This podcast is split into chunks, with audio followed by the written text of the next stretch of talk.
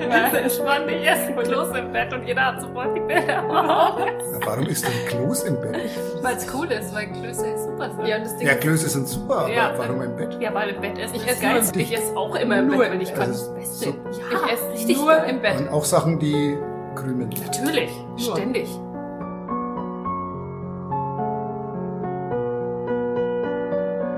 Modellgespräche aus dem Leben von Menschen, die sich gerne fotografieren lassen.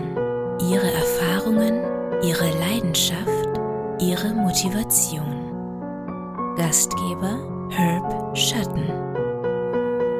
Ich muss eigentlich erstmal die Zuschauer begrüßen. Ich muss erstmal sagen, also es ist die fünfte Folge und die Folge heute ist eigentlich ganz besonders aus zwei Gründen. Erstens, es ist die erste Folge, die nicht übers Internet, sprich über Zoom oder ähnliches stattfindet, sondern wirklich von Angesicht zu Angesicht. Das ist das Erste, was besonders ist. Und das Zweite, was besonders ist, dass ich nicht nur einen Gast habe, sondern gleich zwei.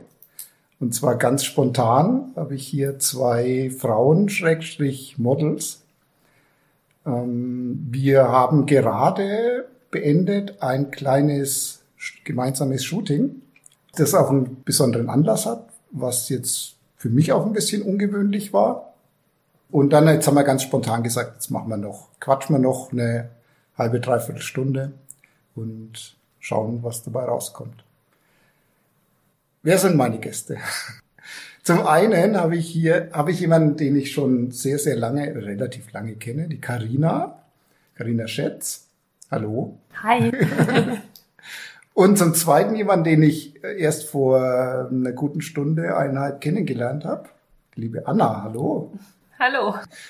Erzählt ihr mal, oder Karina, vielleicht magst du mal erzählen, warum wir uns denn hier eigentlich getroffen haben und warum du die Anna mitgebracht hast.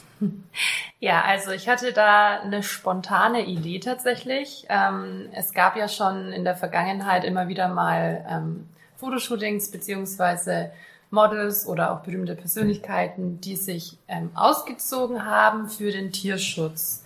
Also diese Anti-Pelz-Kampagnen, die, glaube ich, irgendwie jeder schon mal irgendwo gesehen hat. Und habe mir gedacht, ja, wenn die das können, kann ich das auch. Vielleicht sogar noch ein Stückchen besser. Deswegen bin ich auf dich zugekommen. Weil ähm, wir ja schon öfter zusammen gearbeitet haben und ich dir da auch vertraue und ich weiß, dass die Bilder am Ende gut aussehen. Und ja, bin dann eben auf die Anna gekommen, weil wir zusammen ja den Tierschutzverein gegründet haben vor einem Jahr im September, im September letzten Jahres. Und die Anna ja auch modelt, hauptberuflich und Tierschutzaktivistin ist. Und dann habe ich mir gedacht, naja, dann nehme ich sie doch mit. ich wollte sowieso schon immer mal mit ihr zusammen vor der Kamera stehen und shooten. Und dann hat sich das so ergeben. Mhm. Ja, spannend. Anna, was, was ist das denn für ein Tierschutzverein? Ist das dein eigener? also dein eigener in Anführungszeichen? Ähm, ja, es ist mein beziehungsweise unser Hof. Ähm, mhm. Ist aus einem ja eigentlich gelebter Aktivismus ursprünglich mal gewesen. Wir wollten einfach bei uns so ein paar gerettete Tiere aufnehmen, unseren Kindern diesen ja eigentlich abstrakten Begriff Veganismus greifbar machen durch das Zusammenleben mit diesen Tieren, damit einfach diese Gleichwertigkeit ähm, spürbar ist und lebbar wird. Ja, Lebenshof oder Tierschutzverein zu werden, war damals überhaupt nicht unser Plan, sondern eher so ein bisschen Aussteigerprojekt machen, so auf dem Land eben mit Tieren zusammenleben. Wir haben dann aber gemerkt, dass wir irgendwie zum einen immer mehr Menschen damit angesprochen haben, mit unserer Art, wie wir von den Tieren erzählt haben. Also das fing dann schnell an, über Social Media und so ein bisschen zum Selbstläufer zu werden. Da kam dann unter anderem eben auch die Karina mit auf den Hof über Social Media. Ähm, ja, und dann ähm, hat sich das so ergeben, dass wir dann jetzt seit Oktober letzten Jahres offiziell Tierschutzverein sind, ein Lebenshof und halt ein stetig wachsendes Projekt. Und wo ist das Ganze? Ähm, das ist in Herrieden, also eigentlich zwischen Nürnberg und Würzburg, kann man sagen. Ah ja, okay. Und da lebst du oder ihr da zusammen leben, mit wie vielen Tieren? da leben wir ähm, sieben Menschen zusammen äh, mit etwa 100 geretteten Tieren. Okay, und gerettet heißt, wer rettet die und wer, wie kommen die zu euch dann? Ähm, auf ganz unterschiedlichen Wegen. Wir haben zum Beispiel eine Zusammenarbeit mit einem anderen Verein, ähm, Stark für Tiere e.V. Da ist ähm, eine ja eine Freundin inzwischen, die da schon sehr lange arbeitet. Die vermitteln vor allem ähm, ehemalige Legehennen und Elterntiere, also Hühner. Ähm, die ist eben bei uns aktiv und in einem anderen Verein. Das heißt, wir übernehmen da immer wieder Hennen eben aus Rettungen. Oder wir haben eine Zusammenarbeit mit einer ähm, ja auch einer Aktivistin, die wiederum vernetzt ist mit einem landwirtschaftlichen Betrieb und da immer wieder die Möglichkeit hat, ähm, Schweine rauszuholen. Da geht es auch gerade um so einen Ausstieg aus der Tierindustrie, da kann ich aber noch nicht mehr dazu sagen. Ähm, aber so haben wir eben auch einige diese ja klassischen rosanen, wie man sie so kennt, Mastschweine, die eben bei uns einfach ein mhm. nutzungsfreies Dasein haben. Kommen aber auch Tiere über Privatleute, das heißt so, jemand rettet einen als Osterlamm vorgesehenes Baby und bringt es dann her und sagt, kann das jetzt bei euch leben? Und ja, irgendwie haben wir immer mehr Anfragen für Tiere, als wir letztendlich Tiere aufnehmen können. Also wir müssen uns nicht auf die Suche nach Tieren machen. Hm, okay, das kann man gut vorstellen. Ja. Und Karina, wie bist du jetzt da dazu gekommen? Oh Gott, also ich glaube, das war dann irgendwann mal über Instagram habe ich die gefunden die Seite und fand es dann irgendwie ganz toll und habe dann auch mal gefragt, ob ich vorbeikommen darf und bin dann auch mal vorbeigekommen und bin dann da eigentlich direkt hängen geblieben. Also ich war dann einmal da und bin irgendwie seitdem da. Stimmt. ja. Hey, Carina ja. gehört seitdem bei uns zum festen Team. Gehört zum Inventar. Ja. muss vielleicht dazu sagen, dass ich, dass die Carina ja, seit ich sie kenne, eigentlich immer schon aktiv war für Tierschutz in der Öffentlichkeit auch. Ja? Also wenn man deine Instagram-Seite verfolgt, äh, nutzt du das ja auch ganz viel. Das ist zum einen eine Modelseite irgendwo, aber du vermischst es ja dann auch sehr, was ungewöhnlich ist, mit politischen Inhalten irgendwie oder von, mit den Dingen, die dir irgendwie am Herzen liegen, richtig? Ja, tatsächlich habe ich mir dann, ich weiß nicht, irgendwie habe ich mir dann diese eine Seite gemacht und da kommt halt alles von mir rein, was mich interessiert und was ich so mache. Und jetzt habe ich es aber auch getrennt. Also ich habe jetzt eine eigene Seite nochmal für Aktivismus erstellt, vorgestern oder vorvorgestern, ah, ich weiß gar nicht. Okay. Ja, und da will ich dann vermehrt noch ein bisschen das machen, worauf ich einfach Bock habe, ohne mir zu denken, okay, ähm, kommt das jetzt gut an oder auch nicht und kann ich das posten, ohne wieder 500 Leute zu verlieren und so. Deswegen mache ich eine eigene, habe ich eine eigene Seite gemacht jetzt und da bin ich ganz glücklich. Ist es so, dass du da das merkst, wenn du solche Inhalte postest, dass das manchen, manche stört, sauer aufstößt oder sicherlich auch weniger gut ankommt im Sinne von Likes oder so? Es ist unterschiedlich. Also ich glaube, bei mir sind einfach die ganzen, die ganze Community, die ich habe auf meinem Profil, durch die ganzen Modelbilder vor sechs Jahren habe ich ja angefangen mit der Seite, entstanden und aufgebaut. Und dann wurde ich ja irgendwann erst vegan. Also ich bin ja erst seit zwei, zweieinhalb Jahren vegan und dann habe ich mit dem Thema angefangen, das hast du schon gemerkt halt, ne? Mhm. Ähm, manche finden es super, manche finden es cool. Ich krieg auch super viel gutes Feedback, aber ich bekomme halt auch äh, Hassnachrichten oder sowas. Aber so richtig? Ja, ja, ja. doch. Aber ist okay. Damit kann ich umgehen. Kannst du umgehen. Ja. ja. ja, angefangen hat es bei mir tatsächlich mit zwölf und ich habe angefangen mit Delfinen und Walen da. Das war dein großes Thema, das war mein ne? oder ist immer noch großes Thema.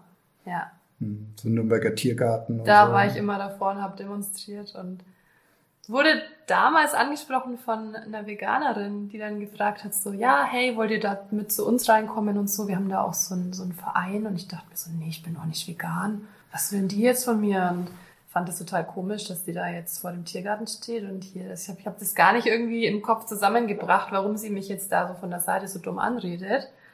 Ähm, und jetzt mittlerweile denke ich mir, sie hatte eigentlich vollkommen recht und ich war einfach nur ein bisschen verblendet noch, aber da muss man ja, auch. Ja, oder einfach so, noch nicht. Noch nicht so weit, nee. Noch nicht so Gar weit, nicht. ja. Im Denken. Mm -mm.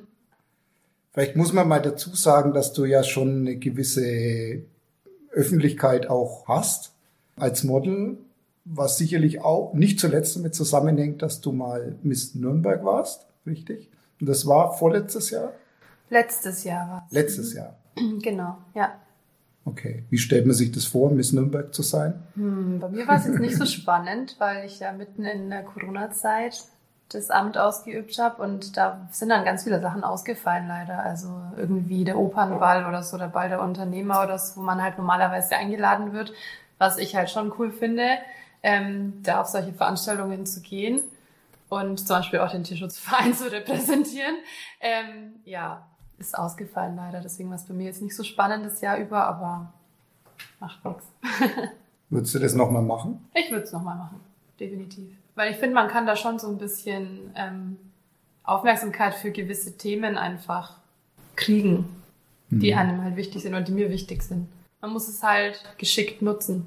Wahrscheinlich hat man auch gewisse Grenzen, oder? In denen man sich da bewegen kann. Es wird wahrscheinlich auch nicht alles gern gesehen, oder? Ist das ein Klischee? Also ich muss sagen, ich hatte mit meinem Management sehr viel Glück.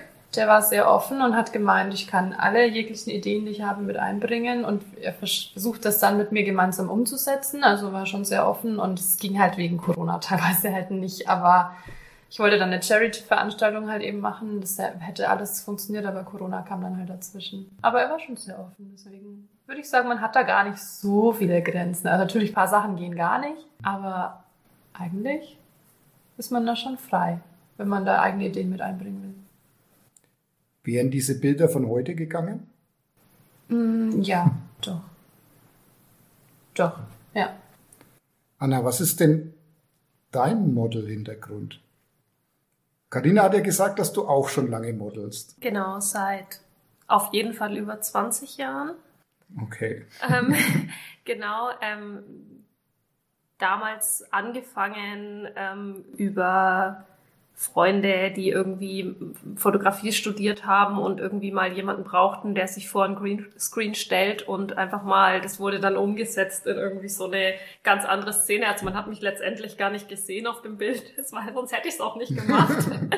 Ähm, das war nur so ein Projekt und und dann irgendwie wurden aber diese Bilder, diese Originalbilder, die entstanden sind, wurden dann trotzdem irgendwie zu einer Agentur weitergeleitet, die mich dann angerufen haben und dann irgendwie, ehe ich mich versehen habe, war ich irgendwie in der Agentur.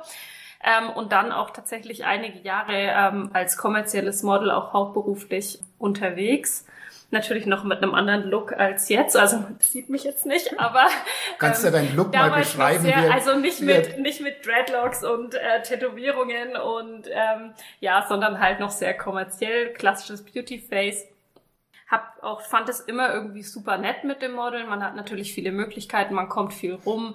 Ähm, ich habe mir auch jetzt nicht so wahnsinnig viele Gedanken darüber gemacht, für welche Produkte ich jetzt letztendlich vor der Kamera stehe. Natürlich, ich war damals schon Vegetarierin, ähm, das heißt, da habe ich schon drauf geachtet. Aber jetzt ähm, solche Sachen wie Leder zum Beispiel, da hörte es dann schon auf. Das habe ich mir keine Gedanken gemacht, bis ich dann ähm, also ich bin seit 2013 vegan. Ähm, damals war ich noch Model, ähm, auch kommerziell ähm, und habe dann einen Job gemacht für einen relativ großen Schuhhersteller und habe damals schon gesagt, ich ähm, trage kein Leder und ich werbe nicht für Lederschuhe. Habe dann bei dem mhm. Shooting auch nur die Leinenkollektion getragen. Ähm, habe das auch über meine Agentur klären lassen, dass ich eben auch nicht auf den anderen Seiten abgebildet werden möchte. Genauso war es dann aber. Ich habe hinterher den fertigen Katalog gesehen, war dann eben sowohl auf dem Cover als eben auch auf allen Seiten zu sehen. Und es war für mich so der, also es waren schon viele andere Themen bis dato, die dazu geführt haben, dass ich mich nicht mehr richtig wohlgefühlt habe in der Branche. Auch dieser Optimierungswahn und so weiter. Aber das war dann für mich so der Auslöser, wo ich gesagt habe, okay, ich möchte das einfach nicht mehr. Das passt nicht mehr zu meinem Leben. Dafür stehe ich nicht mit meinem Namen und mit meiner Gesamtperson. Und dann bin ich für einige Jahre komplett ausgestiegen und bin jetzt erst wieder seit ja, ein paar Monaten eigentlich wieder dabei, jetzt bei Fairmodel, Deutschlands einziger nachhaltiger Modelagentur. Und ich arbeite nur für Firmen und Produkte, die biofair vegan sind. Also das mhm. heißt Nachhaltigkeit, ähm, ja, Veganismus, das sind so diese Themen, wo ich mein Gesicht natürlich gern für zur Verfügung stelle und was natürlich auch super stimmig ist mit dem Lebenshofprojekt und so weiter. Also das sind auch oft Sachen, die sich gegenseitig befruchten. Also das ist jetzt eher so dieses, die Lebenshofbäuerin, die Vegan-Aktivistin steht für unser Produkt vor der Kamera. Mhm. Und das sind dann halt auch Produkte, die ich selber toll finde und für die ich gern Werbung mache. Okay, und das sind dann ja hauptsächlich Werbeshoots quasi. Genau, hauptsächlich Werbeshootings, ja. Mhm. Und hast du darüber hinaus auch, warst du dann in so in diesem klassischen TFP-Bereich überhaupt mal unterwegs oder ähm, ist das völlig andere Welt Schon für dich? so ein bisschen natürlich, weil ich denke, ähm, jedes Model braucht auch immer mal was für die Mappe oder so. Es gibt einige Fotografen, mit denen ich halt, ähm, also ich glaube auch schon eher größere Namen in Deutschland, die mich halt von früher noch kennen, wo ich halt wusste, wenn ich was für die Setcard brauche oder so, dann spreche ich die eben an. Ähm, Kannst du dir mal erzählen, du hast hier Genau, vom Haju das, den Bildband gesehen und äh, genau mit dem habe ich äh, schon tatsächlich einige Male auch gearbeitet und ja, auch andere natürlich, also ich glaube, es gibt da schon so ein paar, im, wo ich, aber die kennen mich halt noch von früher und wundern sich, wie ich mich verändert habe, glaube ich. ähm, aber trotzdem, also ich, ich kann jetzt auch sagen, ich habe auch viel echt positive Kontakte auch immer noch behalten, auch aus der Zeit damals. Und ich finde es super cool, dass ich jetzt immer noch so jemanden anschreiben kann und sagen, hey, hast du Lust, machen wir ein Shooting? Und dann hat er halt mal so ein Dreadlock voll tätowiertes Model vor der Kamera stehen und sagt so, ja, da müssen wir jetzt gucken, wie wir das machen mit deinen Haaren. Da kenne ich mich jetzt nicht so aus oder so. ähm, aber also ich, ich kriege eigentlich da auch nur positive Rückmeldungen. Die Leute finden das eigentlich also die meisten Leute auch aus der Branche finden es cool, dass ich mich halt so, dass ich so meinen eigenen Weg, das mhm. weiterzumachen, so dass es aber für mich komplett passt, weil ich bin jetzt halt wesentlich authentischer. Ich fühle mich auch letztendlich wohler, wenn ich halt weiß, das alles ist aus einem Guss. Ich, das Produkt, für das ich werbe, ist ein Produkt, zu dem ich stehe. Und da kann man mich komplett beleuchten und überall in mein Leben reingucken und es wird immer irgendwo eine Stimmigkeit sein. Und das, glaube ich, ist auch was, was die Firmen merken, was der Fotograf merkt, was, was der Kunde merkt, was letztendlich, ja. War dir das damals bewusst, als du, als du dir die ersten Tätowierungen hast stechen lassen, dass das irgendwie auch was abschneidet an deiner Modelkarriere? Also oder? tatsächlich hatte ich auch schon als kommerzielles Model ein paar Tätowierungen, wo dann auch öfter mal irgendwie halt wurde dann oft gecovert ähm, und so. Also so ein paar kleinere Sachen hatte ich, aber ich hätte jetzt nicht, also jetzt habe ich ja dieses komplette Armsleeve und, und die Handtattoos und Halstattoos und so. Das ist natürlich was, das geht im kommerziellen Bereich nicht und es war mir vollkommen klar. Ist aber auch total okay, weil kommerziell mhm. wird mich eh keiner mehr buchen. Kommerziell ja, aber nicht, wenn jemand nicht sagt, ich möchte so dieses klassische, ja, ich meine, ich werde jetzt 40. Also es ist ja auch so ein Ding. Ich, ich habe halt auch keine Lust, ne, keine Lust mein ganzes Leben lang, ähm, mich für einen Job irgendwie in eine bestimmte Schublade pressen zu lassen. Also ich bin das, wie ich jetzt bin, bin ich einfach. Und das mhm. ist Ausdruck meiner Persönlichkeit und ich liebe das, dass ich das einfach machen kann. Mhm. Wenn ich heute Bock habe, mir eine Glatze zu rasieren, mache ich es halt. Mhm. Und meine Agenturchefin sagt, oh Mann, wir brauchen schon wieder neue Bilder. Aber ja, okay, ich lebe damit. Carina, magst du eigentlich auch so Werbeshootings?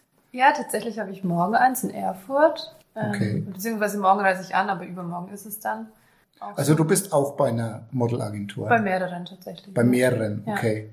Also es ist einfach so, ähm, dass ich mein Studium durchs Modeln finanzieren muss. Es funktioniert nicht anders bei mir. Also ich habe natürlich auch noch einen anderen Job, aber die Wohnung und so, das ist alles einfach super teuer. Und wenn ich da wohnen bleiben möchte, muss ich monatlich einfach so und so viel Geld reinbekommen. Deswegen bin ich auch bei mehreren Agenturen, weil sonst kannst du es dir halt nicht leisten. Weil es kann dann natürlich sein, gerade während Corona, wenn du nur eine Agentur hast und die machen während Corona keine Shootings, dann hast du halt verloren.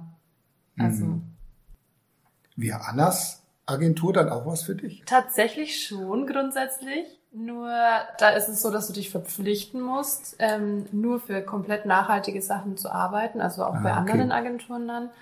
Okay. Und ich habe morgen ein Shooting ähm, für eine für eine Modefirma, einfach normale Kleider und Hosen werden da geshootet. Da ist jetzt auch nichts Unveganes dabei, aber es ist halt ähm, nicht, nicht super komplett. nachhaltig. Mhm. Also keine Ahnung. Also bei uns ist es halt so, dass wir als Agentur, also sage jetzt wir, weil das eben auch sehr transparent alles ist. Also es werden auch die Models immer mit einbezogen, so quasi, wir kriegen eine Anfrage von der Firma, dann wird es quasi besprochen, wollen wir, also jeder ist eingeladen, auch das dann zu überprüfen. Wir gucken halt wirklich, dass es sehr transparent ist und alle Models, also wir alle verpflichten uns halt nur für nachhaltige Firmen zu arbeiten. Also es ist jetzt nicht jedes Model vegan zum Beispiel. Das ist, das ist so ein bisschen dieses frei, das ist, was ich selber festlege. Für mich ist jetzt äh, Veganismus der Schwerpunkt. Aber dieses Nachhaltigkeitsthema, das ist quasi das, wo sich alle Models verpflichten. Also das heißt, für eine, für eine Fashion-Firma zum Beispiel, auch wenn die vegan ist, die ist aber nicht nachhaltig, die ist nicht Fairtrade zum Beispiel, dann ist es schon raus für unsere Agentur und auch für alle unsere Models, weil wir sonst quasi nicht mehr für die Agentur arbeiten könnten. Das ist so dieses, das soll dieses Alleinstellungsmerkmal natürlich auch sein, weil mhm. es geht ja auch darum, dass die nachhaltige Firma, die jetzt ein Model von uns bucht, mhm. die kann sich auch darauf verlassen, dass nicht dasselbe Model nächste Woche für ein Fast Fashion Konzern auf dem Plakat nebendran hängt. Mhm. Und das ist natürlich auch das, wo die nachhaltigen Firmen dann sagen, dafür ist mir das dann auch wert, eben speziell da zu buchen. Und es ist natürlich in der aktuellen Situation, in der die Carina ist, kommt es für sie noch nicht in Frage. Sie ist einfach auch noch zu sehr in diesem kommerziellen angebunden, was ja auch vollkommen okay ist. Ich denke, das ist so ein Entwicklungsprozess.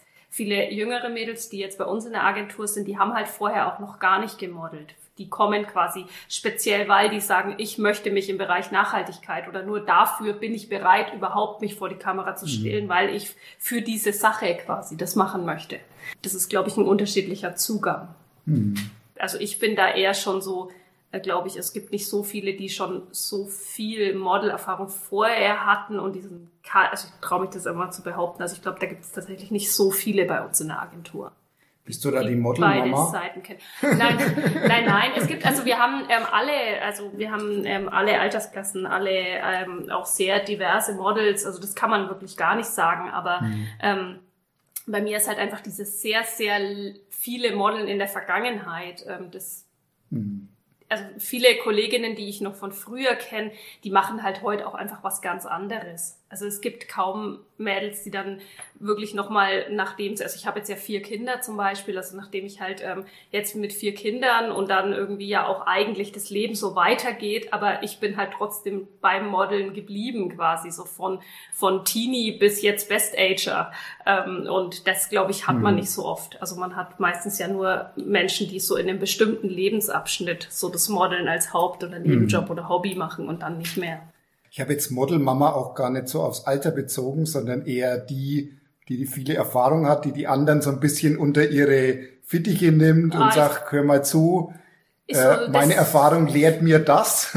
ich glaube, das ist nicht so mein Typ. Also ich habe eher so, ich, ich ich glaube, dass das, dass das nicht, dass ich nicht irgendwie, also gibt bestimmt viele Sachen, die anderen trotzdem besser können, auch wenn es vielleicht erst ihr drittes Shooting ist. Ich glaube, ähm, oft ist, also gibt auch oft Momente, wo ich merke, so viel Erfahrung zu haben, ist nicht zwingend ein Vorteil. Man ist natürlich auch ein bisschen festgefahren auf manche Sachen. Ähm, ich finde es oft auch erfrischend, wenn ich sehe, wie Leute sich, also das ist ähnlich wie in der Schauspielerei. Ich habe auch lange ähm, als Schauspielerin gearbeitet und da ist es auch so, manchmal stellt sich jemand das erste Mal vor die Kamera und liefert was ab, wo ich mir denke, so, okay, da bin ich einfach viel zu verkaufen verkopft. Ich glaube, so ist es beim Modeln mhm. auch. Man, man ist, also es ist toll, Erfahrung zu haben. Klar, Postingssicherheit und so weiter ist toll, aber ich würde mich nicht anmaßen, jetzt jemand anderem zu sagen, hey, Mädchen, so funktioniert's. Mhm. Ähm, das ist Quatsch. Also wenn mich mhm. jemand fragt, natürlich gern, aber ich weiß auch nicht, ob ich dann so einen wertvollen Rat geben kann, weil das einfach alles super individuell ist, wie du dich auch wohlfühlst. Jeder hat seine mhm. eigenen Bewegungen, die er irgendwie für sich auch, ich glaube, das muss man sich selber erarbeiten. Ich halte gar nichts von diesem, so musst du als Model stehen mhm. und so musst du aussehen und das musst du tun und dann bist du ein gutes Model oder auch nicht. Ja, aber es gehört ja zum Modeln auch noch mehr dazu als das eigentliche Modeln wahrscheinlich, ja. Auch der, also sich der, die Vorbereitung, der, der Umgang mit den Fotografen, die Kommunikation und so. Und da gäbe es ja vielleicht auch Dinge, wo jemand, der jetzt wenig Erfahrung hat, mal kommt und sagt, hör mal, vor mir steht die und die Aufgabe, irgendwas ist mir unklar. Ja, natürlich, klar, man kann, also ich kenne mich jetzt natürlich auch ein bisschen aus, was halt irgendwelche Verträge angeht, worüber man, worauf man vielleicht achten könnte oder so, aber da ist ja auch so, ich meine, da kümmert sich die Agentur ja drum. Also bin ich ja dann, im Endeffekt bin ich ja gar nicht gefragt. Und ansonsten glaube ich, dass so die Sachen, die fürs normale Leben gelten, die kann man einfach eins zu eins auch aufs mhm. Modeln übertragen. Also ich meine, ähm, sei freundlich, kommunizier, ähm, sei pünktlich nehm, und Genau, genau, nehm Rücksicht. ja. ja. Also bei Jobs bin ich tatsächlich immer so eine halbe Stunde vorher da immer. Hm. Zum Glück war es heute kein pünktlich. Job. Und bei TV bin ich immer so, ach, ja, oh, ich bin so spät, Mist.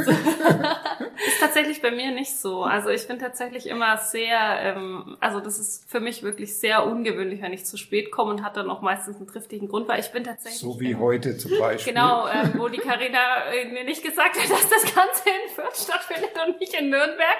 Du hast mir nur die Straße geschickt und die gibt's in beiden Städten. ich habe dir vor ein paar Wochen geschrieben, dass es in Fürth ist.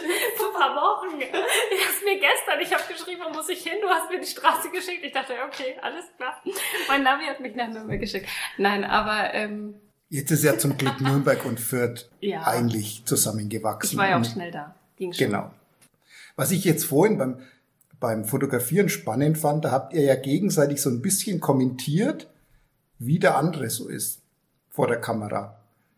Also Anna, du hast zum Beispiel gesagt, Carina kann sinnlich sehr gut. Ja. Und du, da siehst dich jetzt selber nicht so drin, richtig? Genau, ja.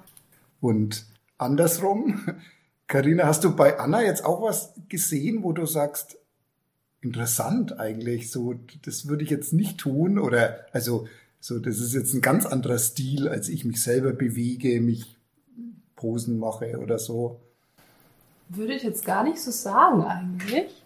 Aber ich glaube, jeder hatte halt einfach so seine Bewegungen, die er halt irgendwie intus hat oder die so automatisch passieren. Mhm. Die habe ich auch, auch wenn es bei mir vielleicht irgendwie anders wirkt oder so, weil ich meine Bewegungen vielleicht langsamer mache oder so. Aber ich habe trotzdem die Bewegungen drin irgendwie. Mhm. Ja, so würde ich es gar nicht. Ich glaube, wir sind einfach ein ganz unterschiedlicher Typ und das sieht man natürlich dann auch auf den Bildern und das, das macht natürlich auch so einen, das macht so einen Vibe, den man dann halt auch wahrnimmt. Und Karina ist halt einfach so ein sehr sinnlicher Typ. Und das Mhm. bin ich halt, also das fühle ich für mich halt so gar nicht. Ich bin halt dann eher, ja, Flotzig, habe ich gesagt. Nein, ich bin halt zum einen halt, das habe ich drin, immer noch äh, sehr commercial, was halt das angeht, so ähm, das Lächeln. Ich bin halt eigentlich, habe ich mache sehr viele offene Posen. Das fällt mir viel leichter als jetzt geschlossene Posen, weil das einfach über die Produktpräsentation, über dieses Mhm. Gewinnende, also sehr dieses Werbung, das ist ja immer sehr so, hey, ähm, positiv und, und sehr offen.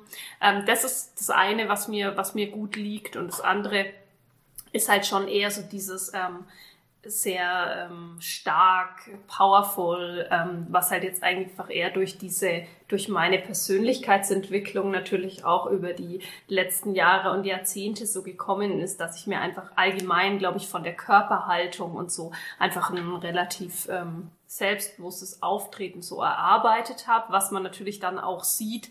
Ähm, also es fällt mir schwer, ähm, so diesen, dieses softe, zarte, mädchenhafte, weiche, ähm, das ist für mich eher herausfordernd und ich glaube, da brauche ich auch ein bisschen mehr Zeit dann, ähm, mich da reinzufühlen. Das wäre genau andersrum. Ja.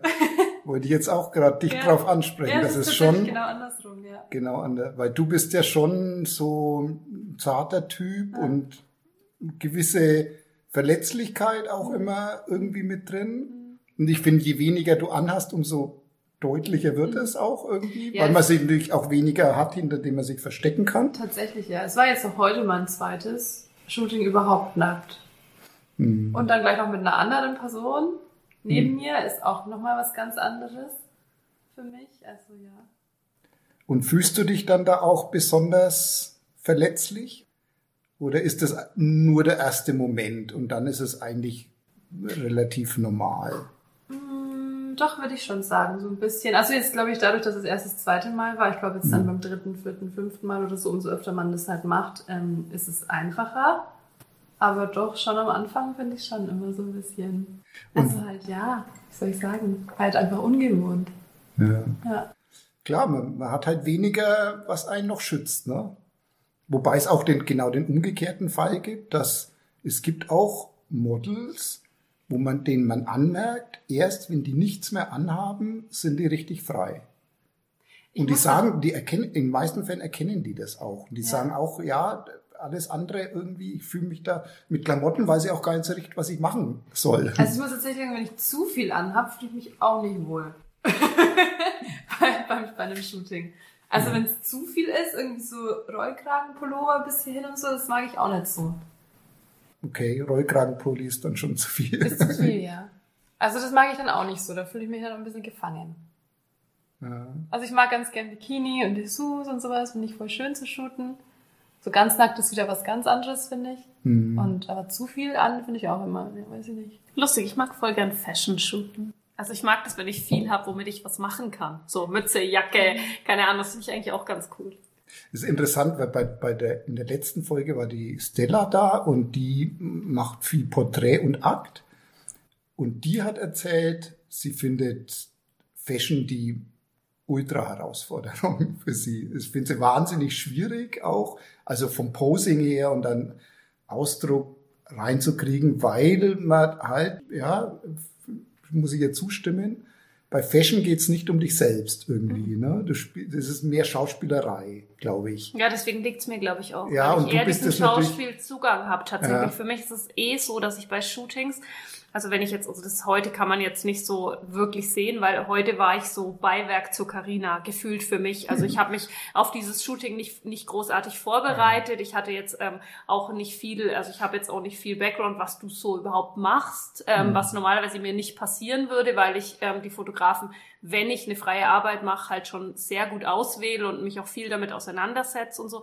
Also das war jetzt für mich gar nicht die Frage, möchte ich mit dir arbeiten, Naja, sondern die Karina hat gesagt, hey, machst du das mit? Ich kenne da jemanden, wir machen das. Und ich habe mir einfach gedacht, hey klar, wenn die Karina sagt, wir machen das, einfach weil ich die Karina sehr gern mag und, und sehr schätze und ihr vertraue, ähm, war das für mich jetzt einfach ein komplett anderer Zugang, als wenn ich mich professionell auf ein Shooting vorbereite. Tatsächlich ist es aber so, dass eigentlich jedes Shooting für mich so ein, ähm, eine Art Schauspiel ist, weil ich gucke, ähm, was ist das, was ist das Produkt oder was ist der, was ist die, die Idee dahinter, wie auch immer, was, was ist die Location, ähm, was hat der Fotograf für den Stil, was, was ist dann auch, und ich, ich habe dann wirklich im, im Kopf oft so eine Geschichte oder so einen Ablauf. Also ich nehme eine bestimmte Rolle ein, was dann übrigens auch wieder ermöglicht, dass ich eben doch auch sinnlich, mädchenhaft, sensual sein kann, wenn ich mich quasi da reinfühle in dieses Thema. Also das, das, das bin dann nicht ich in dem Moment. Das ist aber auch für mich gut so, weil ich jetzt nicht unbedingt, also sonst würde das für mich auch nicht so gut funktionieren, viele Sachen. Also ich brauche auch dieses, diese Geschichte dazu, oft. Und dann ist Fashion toll, weil die erzählt von alleine eine Geschichte. Das ist ein bestimmter Stil und so. Mag ich eigentlich gern. Wird's dir dann, du sagst, du brauchst diese Geschichte so ein bisschen. Vielleicht überinterpretiere ich das jetzt auch, aber ist das auch dann ein Stück weit Angst, von sich selber zu viel zeigen zu müssen? Das wäre ja praktisch die andere Seite, ne? Naja, gut, es ist bei allem, glaube ich, was man tut, immer die Frage, wie viel gebe ich von mir selber preis. Und ähm, natürlich gibt's jetzt nicht viele Shootings. Also wenn ich jetzt, ähm, wie gesagt, heute ist ja ein ganz anderer Kontext. Allein schon dadurch, dass wir uns halt privat auch relativ gut kennen, ist es direkt schon privater. Tatsächlich würden, glaube ich, wenige Fotografen jetzt sagen, ich habe die jetzt wirklich kennengelernt. Weil lustigerweise bin ich eigentlich jemand, der nicht allzu viel von sich privat preisgibt. Also zum Beispiel auch meine, meine Social-Media-Präsenz, die wirkt sehr, sehr privat, ähm, weil das einfach durch dieses, ja, durch den Hof, durch das Modeln und so, da werden schon relativ viele Facetten abgedeckt. Auch dadurch, dass wir ja auch oft mit unserer Beziehungsform zum Beispiel sind. Ähm, auch da ist viel, ähm, hat man viele Einblicke, denkt man, hey, die kenne ich. Aber trotzdem bin ich mir sehr bewusst, ähm, was ich teile und auf welche Weise. Ähm, und ich behalte viel auch für mich privat durchaus. Also ich bin da, ich habe schon sehr viel auch, was einfach mir gehört und was ich auch bei mir behalten möchte und was dann wirklich nur die Menschen wissen und dass ich mit den Menschen teile, die halt wirklich zu meinem Inner Circle gehören. Ja, es ist spannend, ja, weil dieses, diese Grenze gibt's ja mittlerweile oft gar nicht mehr so, dass man unterscheidet zwischen öffentlicher Person und privater Person und sich überhaupt Gedanken macht, was, was teile ich denn noch? Ja, oft verwischen die Grenzen ja da. Genau, ne? also manchmal mache ich das auch tatsächlich so, dass ich ganz bewusst in ein Thema reingehe, auch in der Öffentlichkeitsarbeit, wo ich, wo ich eigentlich weiß, das war jetzt Jahre, Jahrzehnte lang mein privates Thema. Und dann gehe ich aber jetzt damit an die Öffentlichkeit, weil ich weiß, dass ich inzwischen mit meiner Öffentlichkeitsarbeit einfach Menschen erreichen kann und das auch Menschen helfen kann, zum Beispiel anders umzugehen mit irgendeinem Thema, wie zum Beispiel jetzt eine psychische Erkrankung oder so. Das sind jetzt so Sachen, da wäre ich jetzt früher natürlich nie damit irgendwo hingegangen, aber jetzt tue ich es schon zum einen, weil ich eine andere Professionalität dahinter habe, weil ich mich damit auseinandergesetzt habe und weil ich halt weiß, okay, ich kann auch mit meiner Öffentlichkeit Arbeit, Öffentlichkeitsarbeit quasi was Gutes tun. Also das ist ein bisschen dieses für mehr Realität auf Instagram, dass eben jetzt nicht alles immer nur perfekt ist, sondern dass man auch mal kommen darf mit einem Thema, was vielleicht ein bisschen schwerer ist. Ähm, aber auch das ist dann eine bewusste Entscheidung. Da denke ich mir dann nicht so, oh, jetzt habe ich das geteilt, ach Gott, was passiert denn jetzt? Sondern wenn ich mich dafür entscheide, das zu teilen, dann habe ich mir auch schon überlegt, was passiert denn jetzt? Und dann habe ich auch Antworten. Also ich teile nichts, was ich nicht bearbeitet habe, sondern ich teile das, wo ich weiß, da bin ich sicher, da bin ich nicht angreifbar, sondern da bin ich kommunikationsstark und da, da kann ich auch mich damit auseinandersetzen und möchte das auch. Also das ist, glaube ich, ähm, und so ist es auch beim, beim Shooten. Also das ist tatsächlich so. Ich gehe, wenn ich, ich gehe nicht als Privatmensch in ein Shooting im Normalfall. Also wenn dann, weil ich mich bewusst dafür entscheide. Also ich hatte jetzt letzte Woche ein Shooting, da bin ich ganz bewusst als einfach nur ich reingegangen. Kein Posing. Ich stand nackt auf der Wiese. Es gab kein Posing. Ich bin nicht auf Zehenspitzen gegangen. Ich habe nicht gelächelt. Ich habe mich einfach unterhalten. Ich war ich. Es ging auch um mich privat dabei.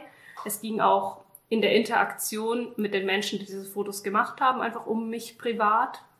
Es ging um ein Bildband auch, wo es eben, wo es dieses, ähm, das, ja, um, um ein bestimmtes Thema, was, was mir privat wichtig ist. Und da war es zum Beispiel mal so ganz anders. Das war wirklich ich. Und da bin ich auch sehr gespannt auf die Bilder, weil es wird sicher was ganz anderes werden. Du hast Ende. mich jetzt auch sehr neugierig gemacht. Darfst du darüber schon was sagen? Wahrscheinlich nicht, oder? Ich bin nicht sicher. Ich kann es Ja, jetzt dann nicht abklären. Es, es, Genau, nee, sag's aber- lieber nicht. Ja, aber es Ja. klingt äh, spannend. Ja. Halt mich da mal auf dem Laufenden. Ja, gern. klingt, klingt irgendwie gut.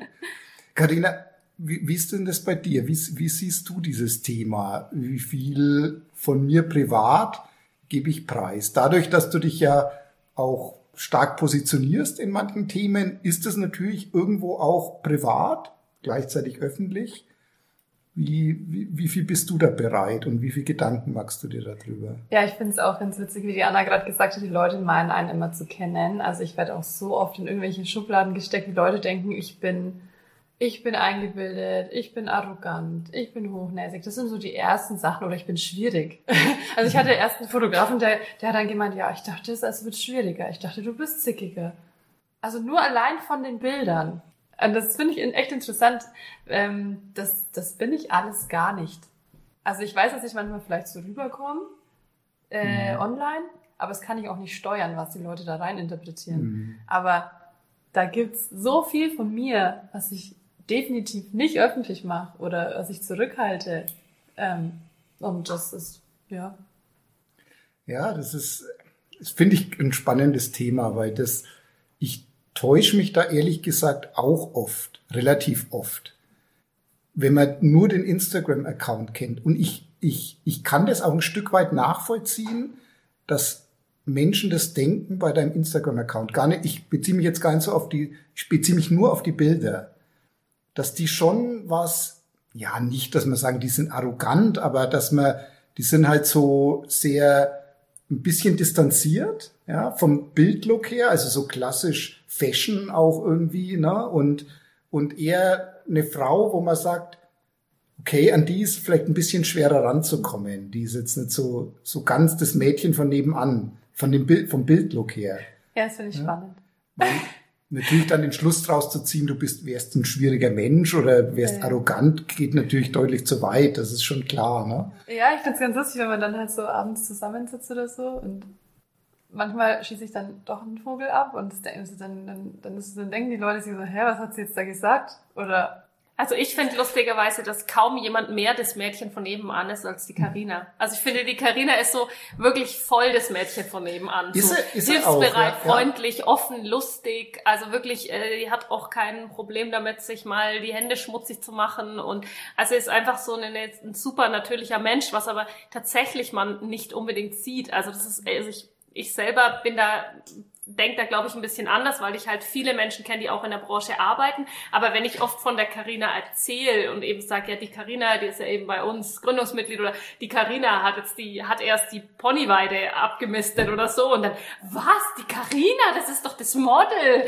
So, so quasi, also die Leute haben so ein Bild von Ja, mir. ja. Ähm, das Ja. war bei mir früher aber auch so. Das ist jetzt halt nicht mehr so, weil man über mich halt jetzt weiß, so, ja, ach, das ist die Bäuerin quasi. Dann klar, irgendwie geht man davon aus, dass ich mir irgendwie wahrscheinlich mal die Fingernägel Ja, schmutzig also ich muss sagen, es verunsichert mich schon auch. Also es, wenn ich zum Beispiel neue Leute kennenlerne, dann habe ich immer das Gefühl grundsätzlich, die mögen mich erstmal nicht, weil sie zuerst mein Social Media kennengelernt haben und dann mich. Und das verunsichert mich. Wenn ich in den Raum komme und ich weiß, die Leute kennen mein Social Media, kennen mich aber noch nicht persönlich, dann bin ich super unsicher und dann wirklich arrogant. Weil diese Unsicherheit, die ich dann habe, da wirklich dann ja- distanziert und arrogant und so. Und dann bestätigt das das, was ich aber eigentlich gar nicht will. wird. Ja. Weil das finde ich gar nicht. Also ich habe mir gleich gedacht, so wo, wo ich dich das allererste Mal kennengelernt habe, fand ich, habe ich, habe ich diese Unsicherheit total stark gespürt bei dir. Mhm. Und ich hatte dann gleich so irgendwie diese Connection zu dir, dass ich irgendwie das Gefühl hatte, ich möchte dir gern Sicherheit geben, so ja. Nein, wirklich, weil ich so, das ist doch jetzt gar nicht nötig, dass du dich so, ja. weißt du, dass du dich so unter Druck setzt, weil, ja. weil ich es eben so ja, also das ist so schade. Ich habe dich da so total gesehen, irgendwie so ja, wie so. Ich schwimme dann, also ich ertrinke ja. dann auch oft. Also es ist dann wirklich so, ich stehe dann da und dann will ich, will ich irgendwas sagen, damit mich alle cool finden. Und dann sage ich irgendwas und das ist komplett falsch. das geht so und ich denke mir, oh Gott, das habe ich Wegen der frischen Luft. dann denke ich, dann denke ich mir echt so, oh Gott, das habe ich jetzt nicht gesagt. Das habe ich jetzt nicht das war jetzt gesagt. ein kleiner Insider zwischen uns. ja. Ja. Ich glaube, du hast, du, du, hast auch einen hohen Anspruch an dich, oder? Ja, total. Ich setze mich selber stark unter Druck. Also gerade was neue Leute und so. Ich denke mir immer, ich bin ja eigentlich gar nicht so und will dann eigentlich zeigen, wie ich bin und genau dann geht's schief. Aber die Leute, die mich kennen, also mit denen ich schon jahrelang befreundet bin, mit denen, also da, da, da läuft's einfach super. Also das ist halt einfach, da kennt man sich und da kann ich so sein, wie ich bin. Mhm. Und ich bin eigentlich da den ganzen Tag nur am Quatsch machen und kann da einfach locker lassen. Und so, wenn ich neue Leute kenne, bin ich erstmal angespannt. Ja, weil ich immer grundsätzlich... Ich war früher auch so. Ja. Du warst früher so, echt? Ja, auch so. Ich also, hätte gedacht, du warst schon immer so, wie du jetzt bist. Überhaupt nicht. Du bist da so ein, also wie ich dich jetzt kennengelernt habe, du bist so ein Hoppla, jetzt komm ich Typ irgendwie. Jetzt bin ich da und ja, ich, ich fühle auch den Raum in gewisser Weise aus, ja. Keine Kontaktängste oder so. Glaub, so kommst du zumindest rüber. Ich kenne dich jetzt auch überhaupt ja, nicht. Ja? Ich schilder jetzt nur den Eindruck, den du ja. auf mich äh, gemacht hast. Also es ist jetzt schade, dass man das nicht sehen kann, ähm, das Bild, aber das bin ich. Ah, okay. Also da sitzt ein ja, nacktes Mädchen mit an, ganz stark angezogenen Beinen, kauert auf dem Boden quasi. Genau, das also ist ein Tattoo. Ein, es ist ein Rattenmädchen. Also es ist, ist halb Ratte, halb, ah, halb okay. Mensch. Genau. Okay. Ähm, das also bist du oder das warst du? Äh, beides. Okay. Ich glaub, bist du es jetzt weniger, als das mal warst? Nö, also ich glaube, wir haben alle und ganz, ganz viele unterschiedliche Facetten und ähm, das ist auch wieder das, was, ähm, was wie zeige ich mich und was zeige ich von mir. Und ich meine, im Grunde genommen bin ich einfach sehr viel professioneller in dem, was möchte ich von mir zeigen, geworden über die Jahre. Mhm. Ähm, ich habe natürlich auch sehr viel Selbstbewusstsein und so weiter dazu gewonnen, weil ich weiß, dass meine Art, mich zu präsentieren, mir Sicherheit gibt und mich ähm, und auch funktioniert. Das heißt, ich habe nicht mehr Angst, wie die Karina, ähm, dass man mir das sofort ansehen könnte, dass mhm. da dieses kleine Mädchen drin ist, das Angst hat, nicht gemocht zu werden. Ich weiß, dass das, dass das, das ist da, aber ich weiß, das merken die Leute nicht. Und weil die Leute das nicht merken, bedroht's mich auch nicht.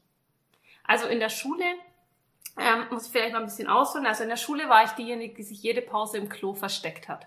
Mhm. Also ich okay. konnte, ich war die Letzte, die eine schlagfertige Antwort hätte geben können. Ich war, ähm, ich habe vorhin mal kurz einen ganz kleinen Trigger gespürt, als du zu, als du zu Carina, es war ja ein Kompliment in dem Fall, gesagt hast, ja, ob, sie sieht ja aus wie Schneewittchen mit den schwarzen Haaren und so. Und früher auf, in der Schule haben sie zu mir gesagt, Schneewittchen, kein Arsch und keine Tittchen. Mhm. Also das war tatsächlich so ein, so ein ganz kleiner, dieses Schneewittchen-Wort war bei mir so ein ganz kleiner Trigger noch von früher. Mhm. Ähm, also tatsächlich war ich, war ich nie jemand, der ähm, besonders selbstbewusst war. Im Gegenteil, also gerade durch diesen, ja immer noch, also äh, den ich auch immer noch in mir habe, äh, übertriebenen Perfektionismus und das Gefühl permanent, also dieses, die Überschrift meines Lebens nicht gut genug. Immer so gewesen, wahnsinnig gestärkt worden durch die Arbeit als Model. Mhm. Immer bei jedem Casting in den Raum reingehen und sich denken, die denken sich jetzt, was will denn die hier? Also immer dieses bewertet werden. Ich, ich selber, ich sehe dann diese ganzen schönen Mädchen und denke mir, was will, also die denken sich doch, was macht denn die jetzt da? Okay. so dieses, weil man halt immer so sich selber Imposter-Syndrom quasi. Ja. Ähm, die, irgendwann merken die, dass ich gar total, ja, total. Also immer dieses dieses Gefühl, ich ich genau so dieses ich tu nur so als ob so mhm. quasi, ähm, weil in Wirklichkeit bin ich doch nur irgendwie so 0815, was weiß ich. Ähm, das ist halt so. Ja, das, das, das, hat, das hat mich total geprägt, immer. Und ich habe lang gebraucht, mich davon zumindest insoweit zu befreien, dass ich ähm, dass ich jetzt denke, hey, aber ich bin in vielen Dingen wirklich gut und ich bin auch in vielen Dingen ähm, vielleicht sogar besser als andere und es gibt auch andere Dinge, die in denen ich nicht so gut bin, aber das ist okay. Mhm. Also einfach so, ich, ich muss nicht immer perfekt sein, weil ich eben Dinge auch gut mache. Und das ist ein totaler Lernprozess und ich habe trotzdem immer noch das. Und ich glaube, das war auch von Anfang an die Connection bei der Karina und mir, weil die Karina reingekommen ist bei uns und ich mich so stark in ihr gesehen habe und einfach sofort diesen Impuls hatte, irgendwie ihr zu zeigen, dass sie so wie sie ist, so willkommen ist und dass ich ihren Einsatz total wertschätze, dass ich das toll finde, dass sie sich das traut, trotz dieser ganzen, was dieses gesellschaftliche ist, du bist jetzt Miss Nürnberg und dann bist du so und dann haben die Leute die Erwartungshaltung. Und trotzdem stellt sie sich dahin und sagte, ich möchte aber mit meinem, ich möchte das für was Gutes nutzen, für etwas, was mir wichtig ist, auch wenn ich weiß, ich bekomme Gegenwind, auch wenn ich ein Mensch bin, der eigentlich gar nicht so selbstbewusst ist, der das vielleicht gar nicht so leicht wegstecken kann. Aber trotzdem möchte ich das tun. Und ich fand das so toll und ich wollte ihr von Anfang an einfach sagen, so, hey, mach das und das finde ich richtig klasse und so wie du bist, bist du gut genug. Also das, das war, glaube ich, von Anfang an das, was es gemacht hat. Ja, Wahnsinn. Ähm, ich habe jetzt mit einem Auge die Karina bei beobachtet und habe bemerkt, dass sie das berührt hat, ne? Richtig? Ich bin fix und fertig. ja, ich bin halt einfach, ja, wie der Anna vorhin gesagt hat, dieses ähm, bewertet werden. Mhm. Ich bin es einfach leid. Mhm. Und ich bin super sensibel, also mich trifft es wirklich. Ja? Ja. Und die Anna ist halt einfach ein super großes Vorbild für mich. Ja, das ist mir jetzt gerade klar geworden, dass das, glaube ich, so ist, ne? Und, und dass du da bei der Anna aber auch super gut aufgehoben bist irgendwie, ne? Ja, ich freue mich auch, wenn ich dann merke, dass wir irgendein Thema haben und ähm, wo ich vielleicht auch sogar ein Stück weit manchmal, ich weiß noch, ich weiß nicht, inwieweit das jetzt ist, aber wir haben, da hatten ja mal dieses Thema mit, ja, ähm, mit diesem, also halt leicht bekleidet, was macht es dann und so und mit welchem Wert hat man dann und ist das gut und kann mir das schaden, auch beruflich später mal und so. Und sowas, da, da ist es halt einfach was, wo ich das auch total schön finde, wenn ich merke, dass ich mit dem, was ich quasi mir schon erarbeitet habe in den letzten Jahren, ähm, dass das für die Karina auch hilfreich sein kann, dass wir uns da austauschen können und sie das vielleicht auch stärkt ein Stück weit. Das finde ich, gibt mir wiederum auch ein gutes Gefühl und gibt mir auch ein Gefühl von Wertigkeit und ein Gefühl von dem, mhm. dass es halt auch nicht umsonst ist, wenn man sich im Leben weiterentwickelt. Also quasi, mhm. dass das Alter auch nicht immer nur schlecht ist, sondern im Gegenteil halt auch was total Heilsames haben kann. Also für mich hat's das. Ich kann mich jetzt mhm. viel mehr lösen von diesem Gefühl. Ähm, ja eben dieses ständig bewertet zu werden und da vielleicht auch schlecht abzuschneiden. Das, das kann ich jetzt viel leichter nicht mehr an mich ranlassen. Hm.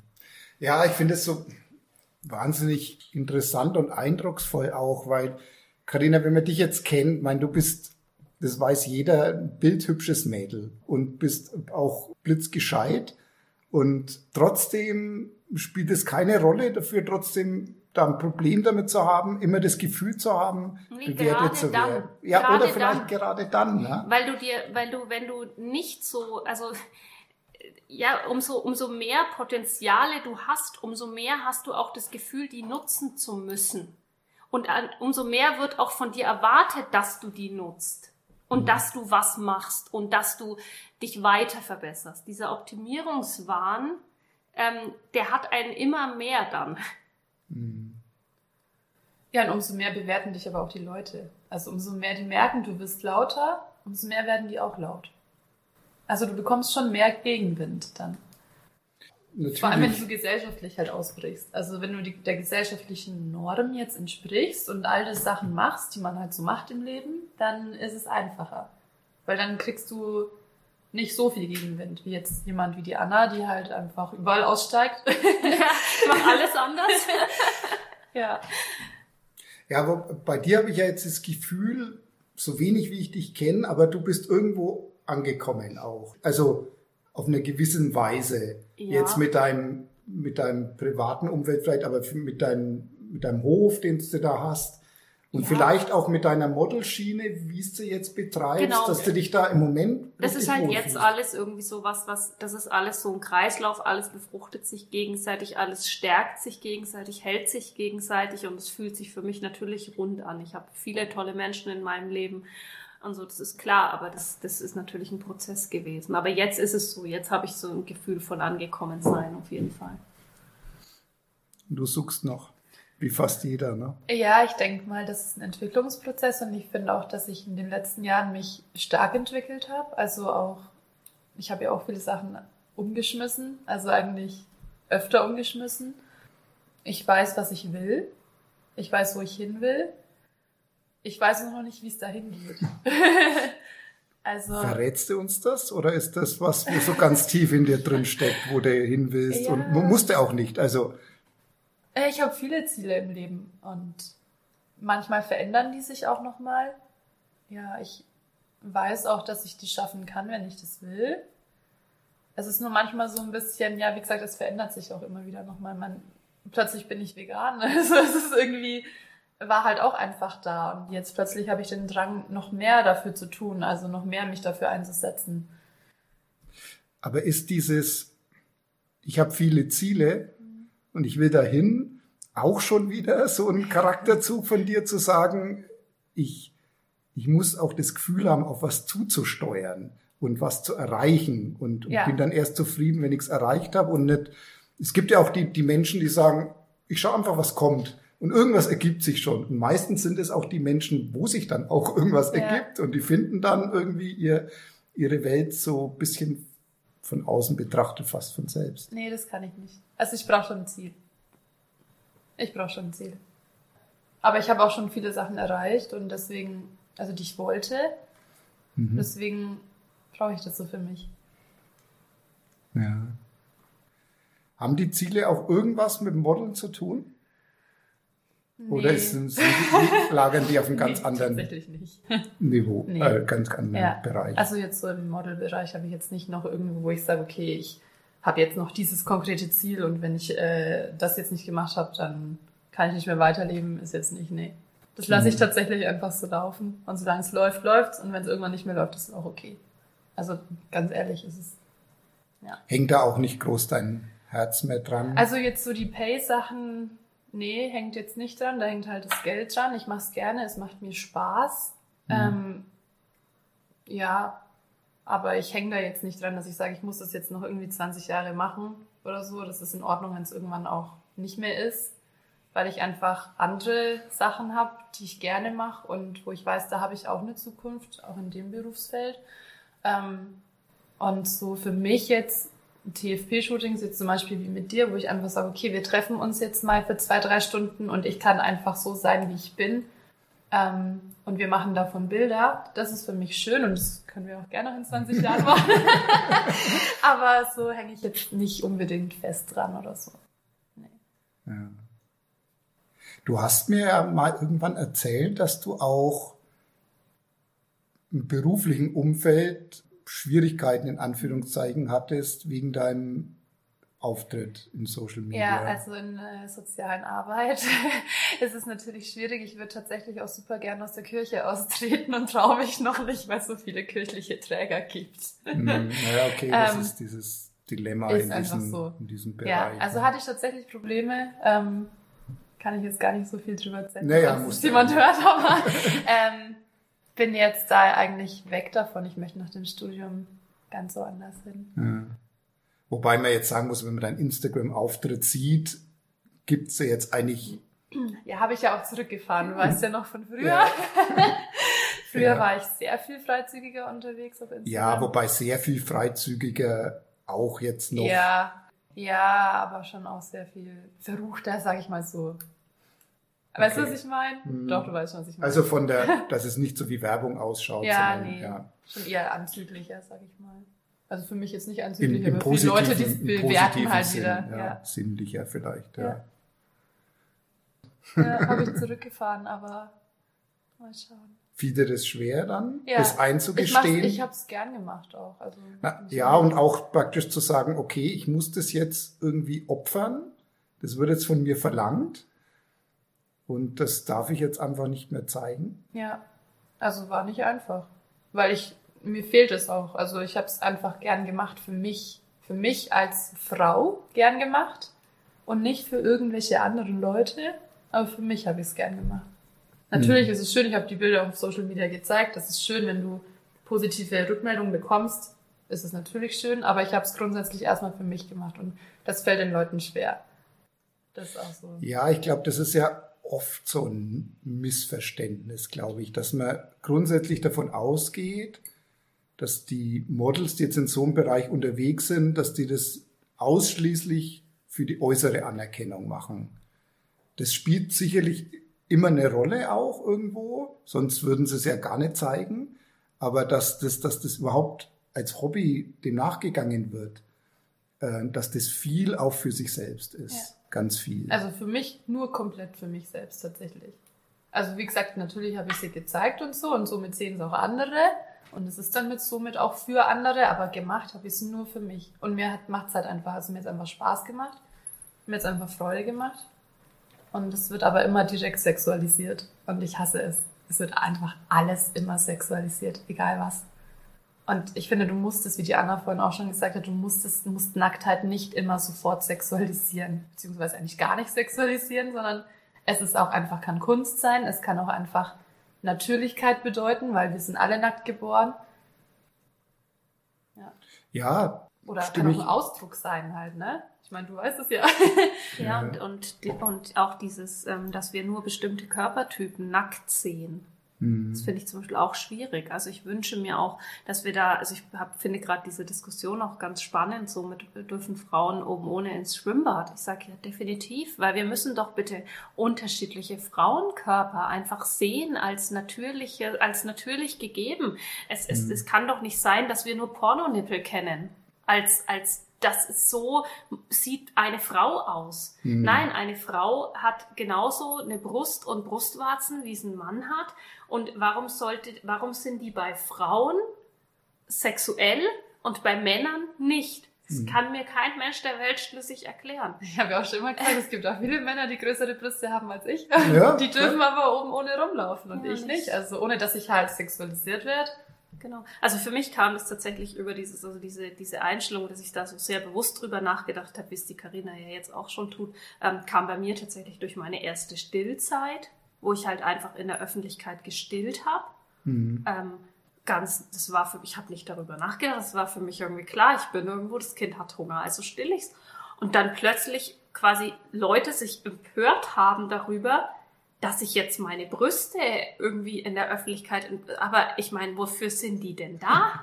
Also, ich habe hier einen weinenden Säugling und hier ist sein Essen. Also, warum sollte ich ihm das jetzt nicht geben? Mit welcher Begründung denn? Was für ein Bullshit. Ja. Und stattdessen trinken wir dann die Muttermilch von Kühen und finden das total normal. Also, es ist jetzt wirklich, ja. Ja, ja, und allein quasi die Vorstellung, es ist jetzt nicht okay, sein Säugling zu stillen, aber es ist okay, da genau hinzuschauen und die Frau drauf anzusprechen und der Vorwürfe zu machen. Ja, überhaupt einfach dieses, dass wir, dass wir alles, was Körperlichkeit ist, in irgendeine Schiene pressen müssen. Mhm. Und, und irgendwie bewerten müssen. Also sowieso so dieses menschliche Ding, das alles ein Label braucht.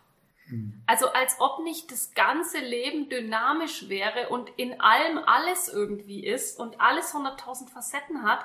Und letztendlich, wenn 100 Menschen ein Bild anschauen, dann sieht jeder in diesem Bild was anderes. Und es ist völliger Bullshit zu sagen, Karina, mit diesem Bild wolltest du das und das erreichen. Ich weiß das. Also, so ein Quatsch. Woher? Das weiß nur die Karina und vielleicht der Fotograf, wobei die wahrscheinlich auch zwei unterschiedliche Gedanken in dem Moment hatten, als das Bild mhm. gemacht worden ist. Und wenn die Karina sich entscheidet, dieses Bild in der Weise hochzuladen, dann ist es bei der Karina zu wissen, was sie damit sagen möchte. Und wenn es jemand interessiert, soll er nachfragen.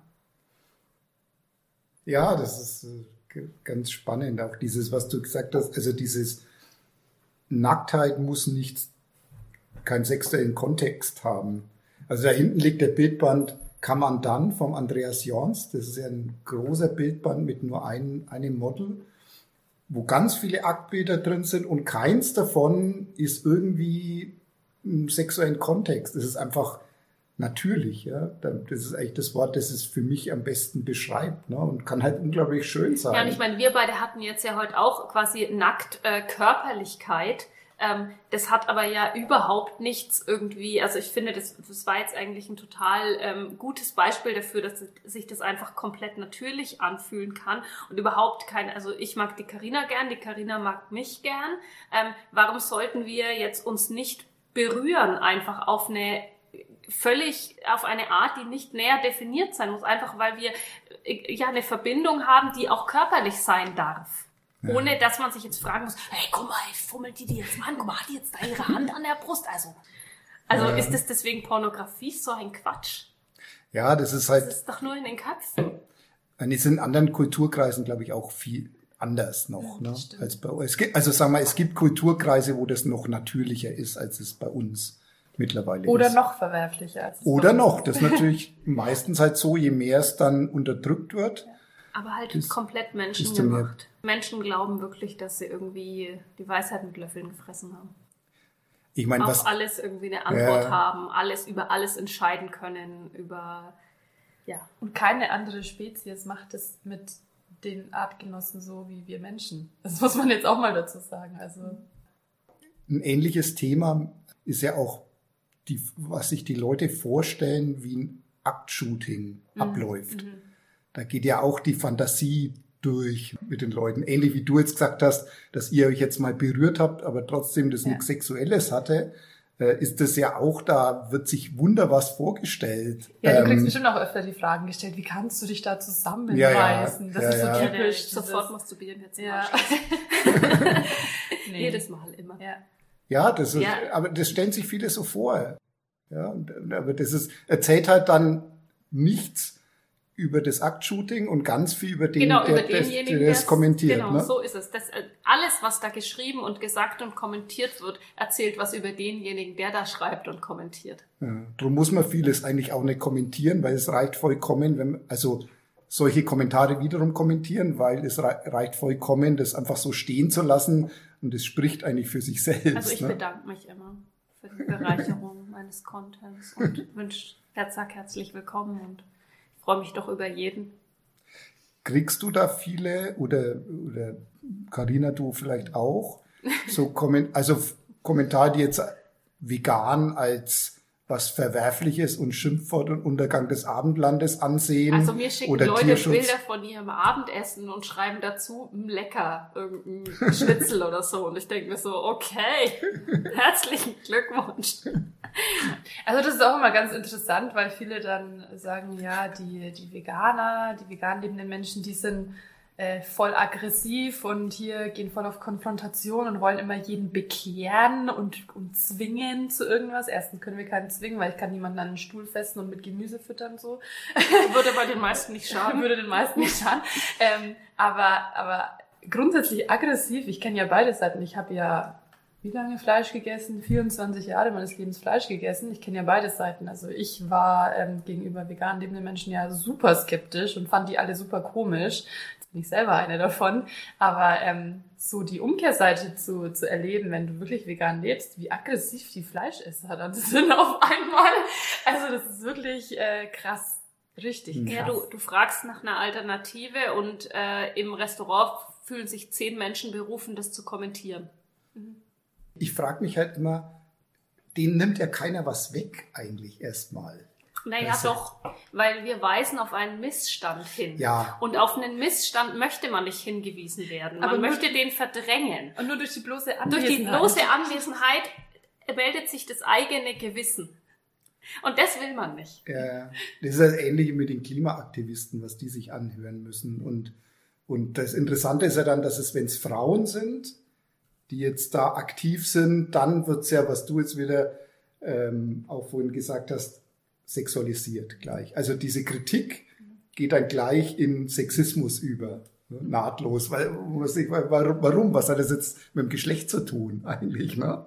Ähm, aber wenn sowas von einer Frau kommt, dann ist das irgendwie noch doppelt provozierend. Ja, wobei, wobei vegan lebende Männer tatsächlich es noch schwerer haben gesellschaftlich. Also das kann ich jetzt Ja? äh, sagen, ja, merkst weil ich halt viel im Austausch bin. Ja, weil als Frau, da ist man dann immer gern noch so, das wird so ein bisschen auf diese naive, na ja, und das ist halt so eine, weißt schon, die hilft noch jedem, jeder Grüde über die Straße und so. Das ist halt so ein bisschen, das wird so ein bisschen lächerlich gemacht, so, ja, die hat halt so ein weiches Herz und so, ne, so eine ist es.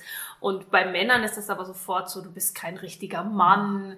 Und diese ganzen Sprüche, die es dann gibt, ja, irgendwie. Nur das- Fleisch macht Fleisch. ist ja, so und, und ve ve vegan ist er ein, irgendwie ist ein alter Begriff für schlechter Jäger und keine Ahnung. Und das bringen halt dann solche Leute, die dann halt im, im, im Aldi ihr, keine, keine Ahnung, ihre 500 Gramm Hackfleisch holen und die bringen dann den Jägerspruch so, ja, herzlichen Glückwunsch, dass du beim Aldi jetzt gerade dein Fleisch gejagt hast, du Jäger. Du bist ein richtiger Mann.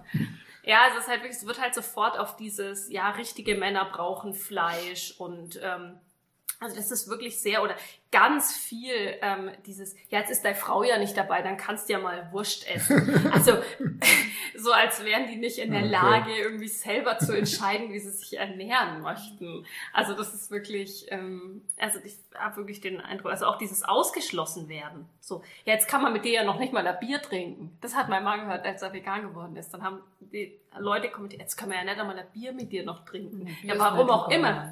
Bier schon immer vegan, deutsches Reinheitsgebot hier. Nein, aber einfach so dieses, man, man verbindet dieses Männlichkeit, Grillen, Bier trinken, ähm, sexistische Sprüche reißen, das ist alles, das ist immer noch unser Bild vom Mann. So. Unglaublich, aber ist so. Als Mann bist du raus. Als Veganer. Okay, das war mir jetzt. Gerade im Ich glaube dir das absolut. Also wenn man aber ich habe da noch nie drüber nachgedacht. Also ich bin, bin jetzt kein Vegetarier, muss ich zu meiner Schande gestehen. da kommt, kann ja noch Kann werden. noch werden, kann noch, kann noch werden, kann noch werden, ja. Aber ja, das kann ich mir gut vorstellen, ne? Ja, der Frankie, wenn ein Grillfest hat bei sich in der Arbeit, ja, dann geht er halt hin und isst den Salat. Alternativen gibt's da keine für ihn. Und was für ein Mann bist du, wenn du nur einen Salat isst? Aber es wird schon anders, oder? Es Mhm, ändert sich schon was, oder? Naja, das kommt jetzt vielleicht Also- drauf an, wo man ist. Ja, das stimmt. Also ich bin ja jetzt ganz tief im fränkischen Outback zu Hause, ähm, wo halt der Begriff vegan sich erst so ganz langsam überhaupt als das gibt's ja etabliert.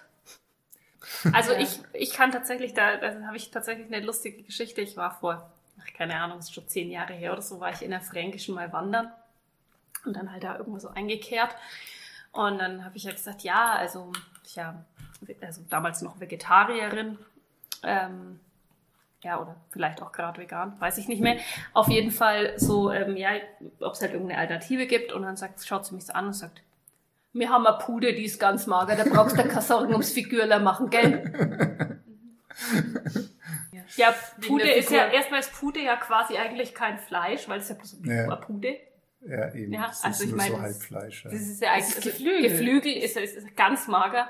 Also keine Sorge wegen der Figur, weil eine andere Begründung kann es dafür nicht geben. Also warum soll's, sonst sollte man keine tierischen Produkte konsumieren?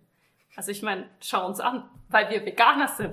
Deswegen nämlich. Aber, aber ich, ich glaube schon, dass sich da was ändert. Also ich beobachte Ja, es ja. schon über die letzten 20 Natürlich, Jahre. es gibt ja auch diese Alternativen überall und so und es, es ändert sich auch was an der grundsätzlich. Also es ist schon so, es geht, ist ein gesellschaftlicher Und- Wandel erkennbar auch bei anderen Themen, also auch diese ganzen Nachhaltigkeitsthemen, dieses ganze, was, was wie gehen wir mit der Welt um? Und ich meine, da ist nun mal, also du ist, du kannst nicht Umweltaktivist sein oder für die Welt, du kannst dir nicht Gedanken über die Zukunft der Welt machen, ohne das Thema Massentierhaltung zwangsläufig quasi mit in diese Diskussion aufzunehmen, weil wir einfach weil wir da so einen massiven Schaden an der Welt verursachen. Selbst wenn ich keine Empathie gegenüber leidensfähigen Mitgeschöpfen habe, kann ich trotzdem nicht sagen, Fleisch essen ist weiterhin okay. Denn das ist es nicht. Das ist es nicht, wenn wir noch weiter auf dieser Welt leben wollen. Also ich beobachte es auch an mir selbst, muss ich gestehen, dass ich, dass mittlerweile ich schon auch ein schlechtes Gewissen habe, Fleisch zu Zu essen. Recht. Ja, zu, voll- vollkommen zu Recht. Ich gebe dir da vollkommen recht, ja. Aber das wäre jetzt vor 20 Jahren, wäre mir das nicht in den Sinn gekommen. Ja aber vor drei Jahren selbst nicht in den Sinn Und das, ähm, und das geht nicht nur mir so. Das geht, also, das Ja, geht aber schon die viel. kaufen doch alle, ganz Deutschland kauft doch nur vom Biobauern nebenan. Aber 98 Prozent sind Massentierhaltung. Das ist auch interessant. Ja, haben wir nicht schon 3% Bioanteil inzwischen? Echt? ja, ich weiß, Weiß nicht ich genau. wir hätten uns besser vorbereiten müssen. Aber ich, ich achte drauf, woher mein Fleisch. Ja, Herzlich jeden willkommen beim Veganer Podcast. Wir sind vom Thema etwas abgekommen. Das kannst du ja dann rausschneiden. Ich möchte das Thema nicht kleinreden, aber wir sind etwas abgekommen. Aber andererseits ähm, sind wir auch schon deutlich über eine Stunde. Und ich muss eh pinkeln. Du musst eh pinkeln. Das ist ein ausgezeichnetes Schlusswort. Ich finde auch. Ich habe noch nie so ein, gutes, so ein gutes Schlusswort gehört. Gerne, gerne. Karina und Anna, ich bedanke mich ganz herzlich, dass ihr so spontan bereit wart zu diesem Podcast. Und ich habe was gelernt, Ich auch. zum Glück. Du auch. Mhm. Du, ähm, es war, war deeper, als ich vermutet hätte in dieser illustren Runde, was aber, Aber ist schön, schön. was schön ist. Ja, was Doch. schön. In diesem Sinne möchte ich mich verabschieden von euch beiden. Ich möchte äh, das Pinkeln nicht so weit hinten rausschieben, nicht, dass noch ein Unglück Ja, passiert. eben, ich habe schon vier Kinder, ne? Da muss man aufpassen. ist der Beckenboden immer so stabil, ne? Hey, ich, ich gebe mir Mühe mit meinem Beckenboden. Der muss mir noch ein paar Jahre treu bleiben. So, also in diesem Sinne, willkommen beim, ähm, beim gynäkologischen Podcast. Auch da. Jederzeit einfach Wir können bei uns Fragen aus- einfach schreiben. Ja, genau, wir können uns da gerne austauschen. Ich habe zu den meisten Themen was zu sagen. Okay, alles klar. Vielen Dank, ihr beiden. Danke dir. Ja, mit dem Mund voller Kirschen. Karina hat die Kirschendose fast leer gemacht. Ja, zu ich konnte, konnte mich jetzt nicht zusammenreißen. Alles klar, vielen Dank euch beiden. Tschüss. Tschüss.